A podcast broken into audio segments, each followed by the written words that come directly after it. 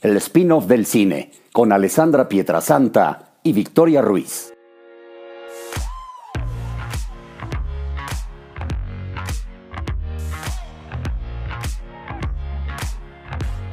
Hola amigos, bienvenidos a una toma más, la toma 10 Disney Plus. ¿Vale la pena?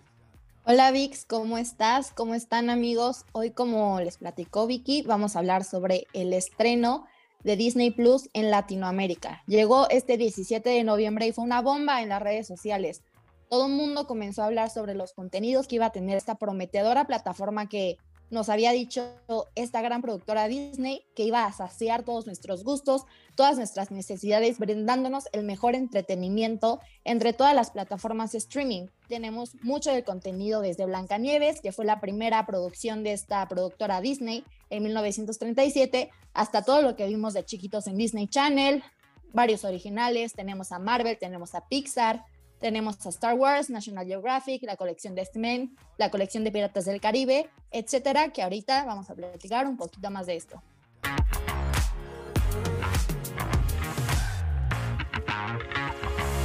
Vix, cuéntanos un poquito sobre los originales que nos trae Disney. Los originales, de verdad que son una cosa muy interesante. Muchos, por ejemplo, tenemos eh, los originales como es Hamilton, que fue igual una cosa trending topic, que solamente en la plataforma puedes ver el video, porque es básicamente un video que fue grabado desde una, eh, desde la obra de, Broadway. También, por ejemplo, tenemos Black is King, tenemos eh, un documental de folklore, por ejemplo, Black is King es un video de Beyoncé, de todo el álbum pasado de Beyoncé. Tenemos este nuevo que es de Folklore, que no sé si ustedes saben, pero hace unos meses Taylor Swift sacó este último y también esta película es un poco como cómo es que hizo, eh, escribió las canciones, cómo grabó todo esto. Tenemos también cosas muy nuevas sobre películas que ya conocíamos. Por ejemplo, tenemos conciertos eh, de Frozen, de Coco, tenemos, por ejemplo, eh, Once Upon a Time a Snowman, que es como los orígenes de Olaf, que es como una película corta.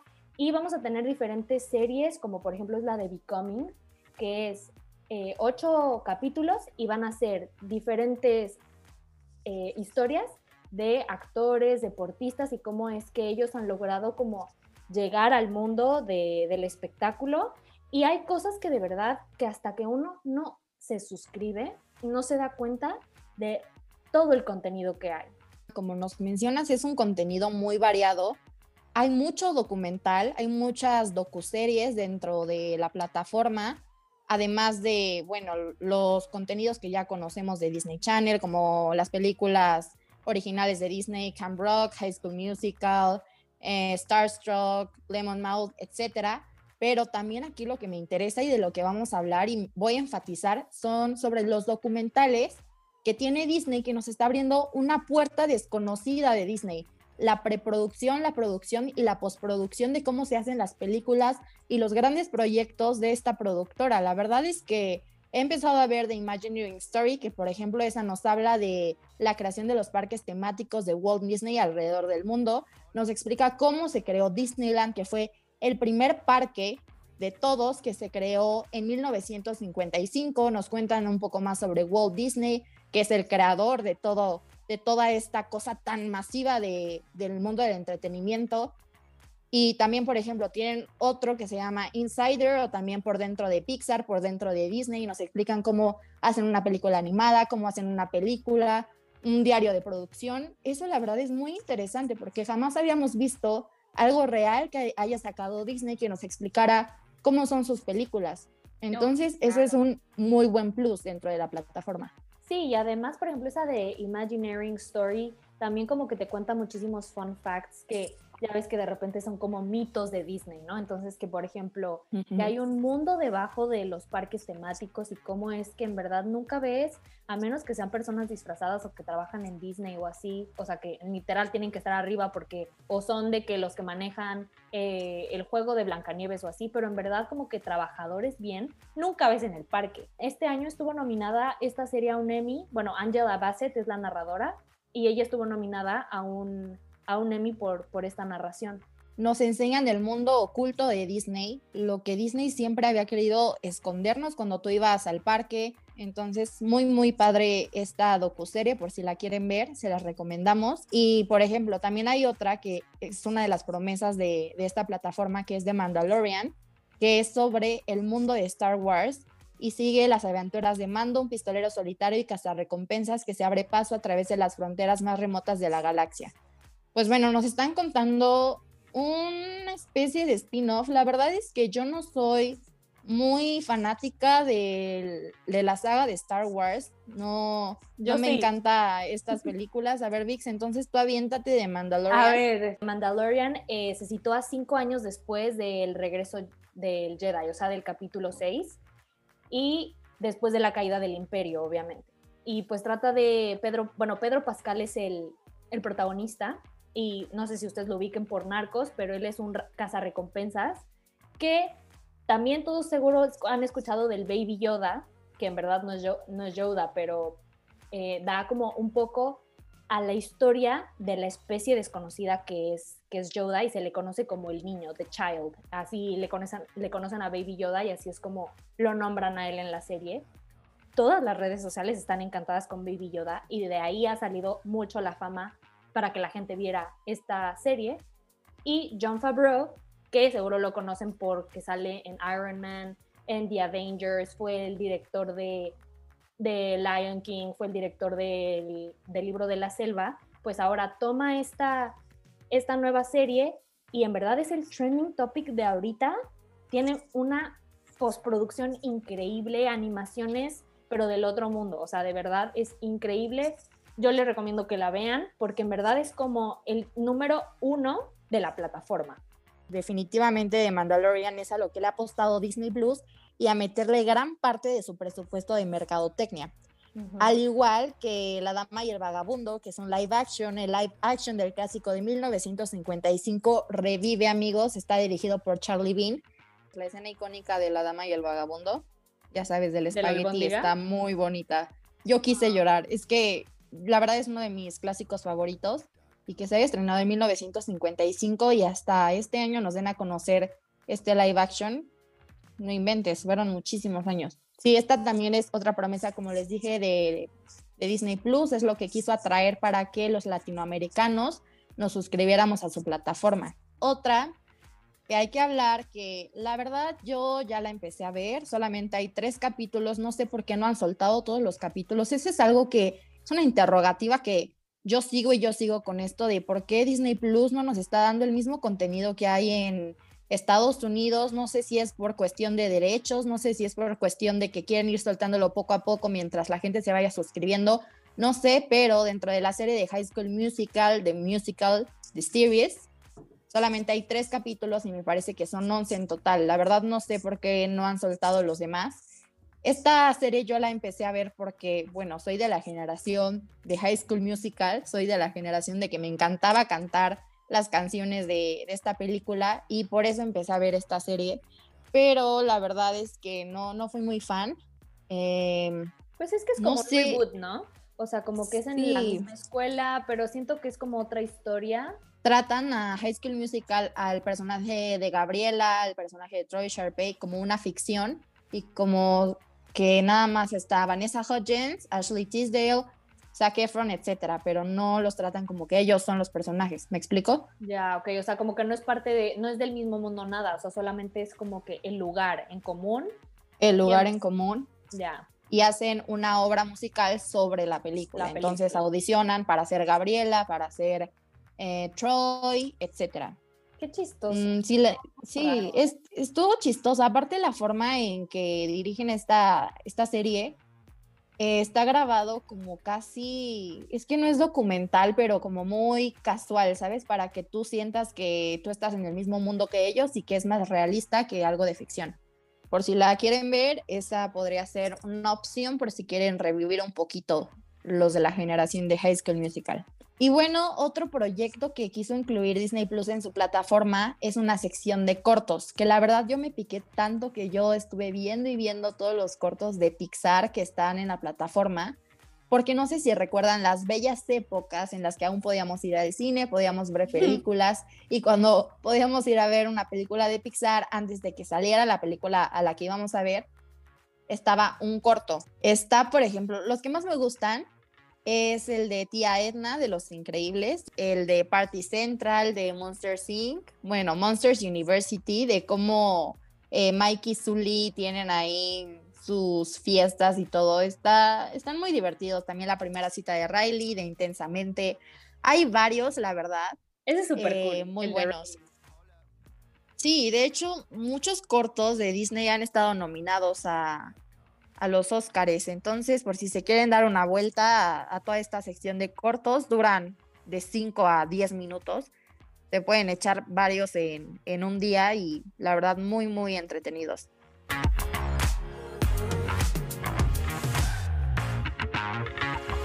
oye, qué contenidos, la verdad me parece que hay muy buenos contenidos y hasta que uno, en mi opinión, hasta que yo no me puse a investigar qué es lo que tenía Disney Plus, yo no me enteraba de las cosas nuevas que hay. Para mí eso es lo más interesante, la verdad.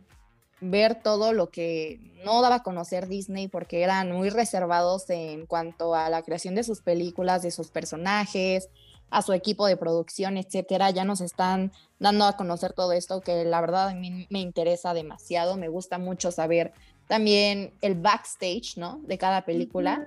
Eso es a mí lo que me parece increíble. Sí, y también como nos mencionas, pues tenemos todas las películas que veíamos cuando éramos más chicos, todas las películas de las princesas. Eh, la mayoría de Disney, la verdad, por ejemplo, no está encantada, que apenas la van a poner, creo que en diciembre llega, te digo que están soltando poco a poco contenido, a pesar de que no es contenido nuevo. No están todas, todas las películas, sí están a su mayoría, pero no todas. Y bueno, al final yo creo que es una plataforma también, viéndolo desde ese punto, sin lo nuevo que ha hecho Disney, como para los nostálgicos, ¿no? Para que, claro. ay, me acuerdo cuando veía Cam Rock, entonces ves Cam Rock, me acuerdo cuando veía a Cadete Kelly o veía a Lizzie McGuire y So Raven. Pero la verdad es que yo a este, en este punto de mi vida ya no entraría a Disney Plus para echarme un maratón de Hannah Montana, porque prefiero ver otro tipo de contenidos, ¿no? Claro. Pero sí, la verdad es una súper buena salida aparte para, para los más chicos, porque es una plataforma familiar, pero 100% familiar. Disney dijo, yo no quiero nada que pueda hacer B15 o clasificación C, por eso no está Deadpool, no están todas las temporadas de Los Simpson, porque no querían ese tipo de contenidos en su plataforma y se entiende, ¿no? Porque Disney es para niños. Pero pues, sí, ahorita vamos a hablar un poco de eso en nuestro debate más adelante sobre si Disney hizo bien en hacer esto o pudo hacer lo que hace Netflix de dividir Netflix Kids y Netflix normal, ¿no? Ya, sí, Entonces claro. ahorita, ahorita platicamos un poco de eso. Spider-Man, que es el caso, ya ves que hubo como todo este problema que ahora es propiedad de Sony. Entonces, por eso, en este caso, no puede ser parte de Disney. Y por ejemplo, Deadpool y Logan, como dices, son para adultos. No hay algo, algunas otras películas porque siguen teniendo un contrato vigente con Netflix. Entonces, hasta que se acabe ese contrato, que en verdad puede durar años, no se van a encontrar en estas plataformas. Entonces, es por eso que falta de repente tanto contenido. También yo pensaba que podía ver Mulan el 17 de noviembre que contraté Disney, pero no, llega el 4 de diciembre de este año. Eh, también muchos decían, ¿dónde está The Greatest Showman? No se preocupen, llega el 18 de diciembre. Y Soul, que es la nueva película de Pixar, llega el 25 de diciembre. Además, también no hay gran contenido, como les mencionamos, ya sea por los derechos que dijimos, ya sea porque no es contenido apto para niños. No está Alien, no están las dos de Deadpool, no está El Increíble Hulk, que es una película live action que, bueno, vimos hace mucho tiempo también. Como les dije, no está encantada. No está la mayoría de los capítulos de la serie de High School Musical, no están las aventuras de Brandy y el señor Bigotes, que me encantaba, me encantaba esta, este programa. Oye, que yo había leído que muchísimos fanáticos se habían quejado porque no estaba una serie, y adivina cuál. A ver cuál. Floricienta. Yo me quejé porque no estaba Patito Feo. Hay que mandar una, una propuesta. Pongan Patito Feo y Floricienta, por favor, y se van a suscribir el doble de latinoamericanos. Literal, ¿eh? En serio.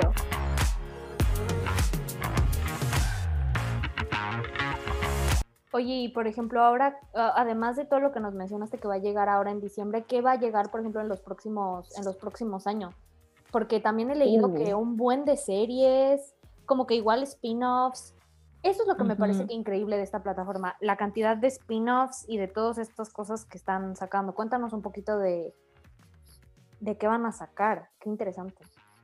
Uy, no, es que para mí en los siguientes años Disney Plus va a agarrar una fuerza impresionante. Yo creo que aún no la tiene, aún no tiene tanto contenido, digo, como fue Netflix al principio, que bien se estabilizó, por ejemplo, en Estados Unidos en el 2011, pues ya lleva en el, en el mercado casi 10 años Netflix, ¿no? Hay que darle tiempo a Disney Plus para que vaya liberando sus contenidos, sus spin-offs, porque tienen una capacidad para hacer tantas cosas y tienen tantos proyectos del cual sacarles muchísimo más jugo de lo que le han sacado.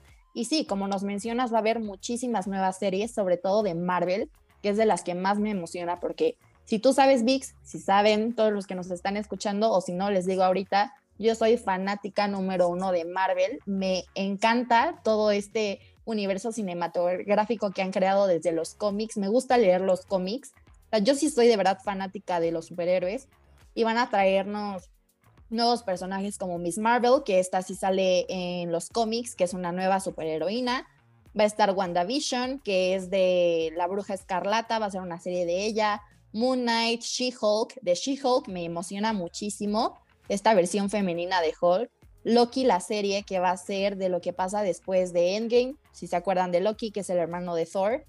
Hawkeye, que yo siento que es importante porque le van a dar por fin un poquito más de importancia a este personaje. También vamos a ver The Falcon and the Winter Soldier, que en Endgame nos dijeron que Falcon podía ser el nuevo Capitán América. Yo creo que va a haber un poco más sobre esto.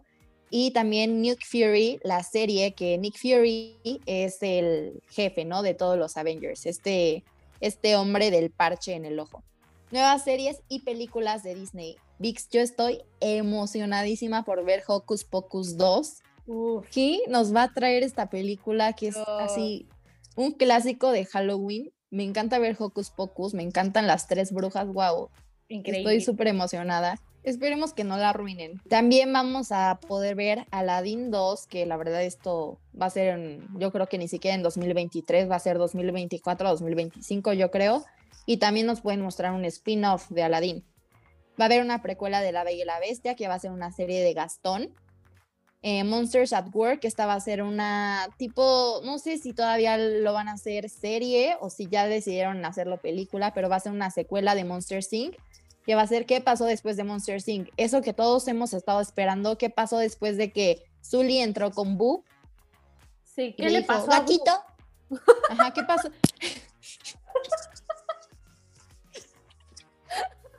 Por favor. Eso sí lo voy a cortar.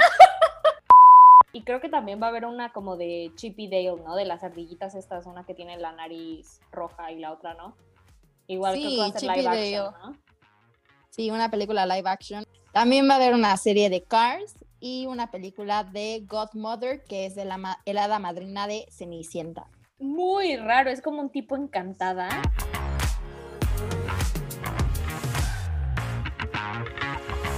Y bueno, Vicky, yo tengo varias preguntas y varias cuestiones para platicar contigo. ¿Tú crees que Disney Plus vale la pena? Sí, creo que vale la pena, pero también siento que como que es, a ver, como yo lo veo, es que es como, dependiendo el vibe mucho que tengas, porque así como puedes tener vibe de ver de ver a Tarantino, también te puede llegar el vibe de echarte dos películas, las dos películas de Peter Pan. O sea, siento que es como mucho, como, a ver, yo, yo personalmente no es una cosa que vería 24/7. En verdad, yo creo que sí Disney necesitaba una plataforma. Ah, ¿Tú qué opinas? Yo creo también que vale la pena, pero va a valer más la pena en unos años en cuanto saquen todas estas series y películas originales que les mencioné, pero sí, concuerdo totalmente contigo en que es depende en qué humor estés, en quiero revivir, en quiero revivir el contenido que yo antes veía cuando era pequeña, quiero ahora ponérselo a mi sobrina, si, si es ese tipo de mood, quiero ver el Disney retro, esta plataforma hoy vale mucho la pena. Si tú eres mucho de ver todo lo que veías antes, pero si tú quieres ver contenido nuevo, la verdad yo siento que por el momento está muy limitado y que hay otras plataformas como Netflix, HBO, Prime que nos están sacando serie tras serie, película tras película, que varias han estado nominadas. Y digo, no hay que quitarle el mérito a Disney, ¿no? La verdad es que, por si no sabían, Walt Disney estuvo nominado a 59 estatuillas de los Oscars y ganó 22, o sea, es el